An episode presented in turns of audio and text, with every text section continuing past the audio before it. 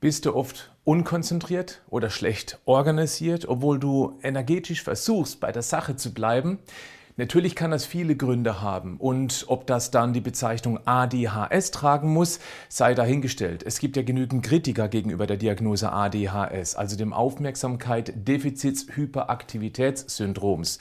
Ich will dir heute einen möglichen Lösungsansatz zeigen, den du bisher vielleicht noch nicht verfolgt hast. Herzlich willkommen zum Podcast Schlank und Gesund. Ich bin Gesundheitsexperte und Fitnesscoach Patrick Heitzmann. Dieser Podcast ist mir eine Herzensangelegenheit, weil ich dich unterstützen möchte, dass du noch fitter, gesünder und schlanker wirst. Schön, dass du mit dabei bist. Meistens hört man von ADHS nur in Verbindung mit Kindern. Es betrifft aber auch einige Erwachsene. Wir können das Ganze jetzt von vielen Seiten betrachten. Die psychische lasse ich mal weg, das ist nicht mein Fachgebiet. Die physische, da gibt es sehr interessante Ansätze. Letztendlich sind es immer Botenstoffe, Hormone, die unser Leben und damit auch unser Verhalten regeln. Da kannst du noch so viel wollen und ehrgeizig sein. Wenn die Hormone nicht sauber wie in einem Kindermobili zusammenspielen, kann das erhebliche Auswirkungen haben. Um in unserem Beispiel zu bleiben, hippelig, unkonzentriert, irgendwie ständig unter Strom. Wer diese innere Unruhe schon im Kindesalter kannte, wird das in geschätzten 60 Prozent der Fälle mit ins Erwachsenenleben mitnehmen, falls Grundlegendes wie zum Beispiel die Ernährung nicht deutlich gesünder gestaltet wird. Interessant ist, bei ADHS bei Kindern gibt es schon eine sehr gute Studienlage bezüglich eines damit sehr oft verbundenen drastischen Omega-3-Fettmangels. Was denkst du, wie es dann bei Erwachsenen aussehen könnte?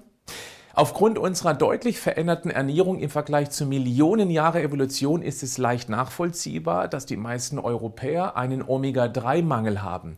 Dabei geht es speziell um EPA und DHA nicht um das Omega-3-Fett in zum Beispiel Leinöl, die Linolensäure. Das ist wichtig.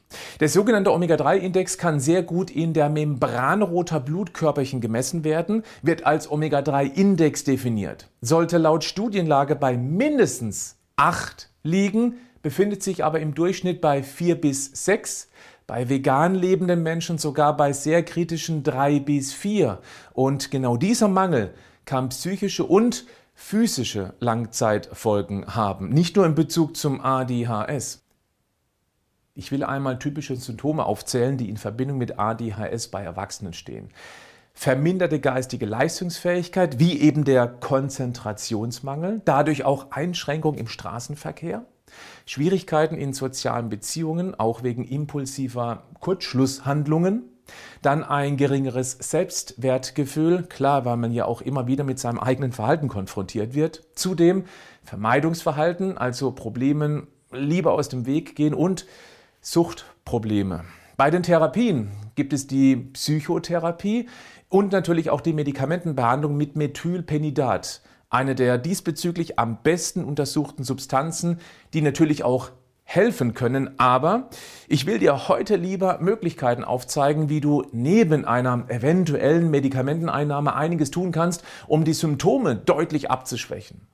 Unser Organismus wird nur vollständig korrekt funktionieren und damit meine ich im Fall von ADHS die entsprechende kontrollierbare Reizverarbeitung, wenn ihm alle Nährstoffe in ausreichender Menge zur Verfügung stehen. Genau hier haben wir wie vorhin schon beim Beispiel Omega-3 erwähnt, teilweise erhebliche Defizite, die man nicht einfach nur mit ein bisschen mehr Obst und Gemüse ausgleichen kann. Wer diesen aus meiner Sicht und Erfahrung erfolgreichsten Weg mit den wenigsten möglichen Nebenwirkungen gehen möchte, braucht vor allem eines, Geduld.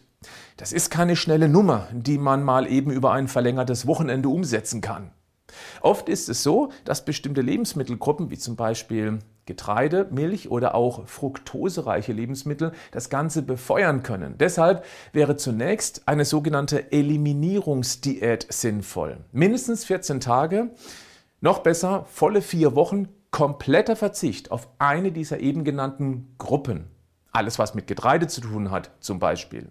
Während dieser Zeit wirst du deutlich spüren, ob es dir irgendwie besser geht. Dann hast du einen Übeltäter entdeckt, der deine individuelle Biochemie irgendwie durcheinander bringt. Oder du spürst gar keine Veränderung innerhalb von diesen zwei bis vier Wochen.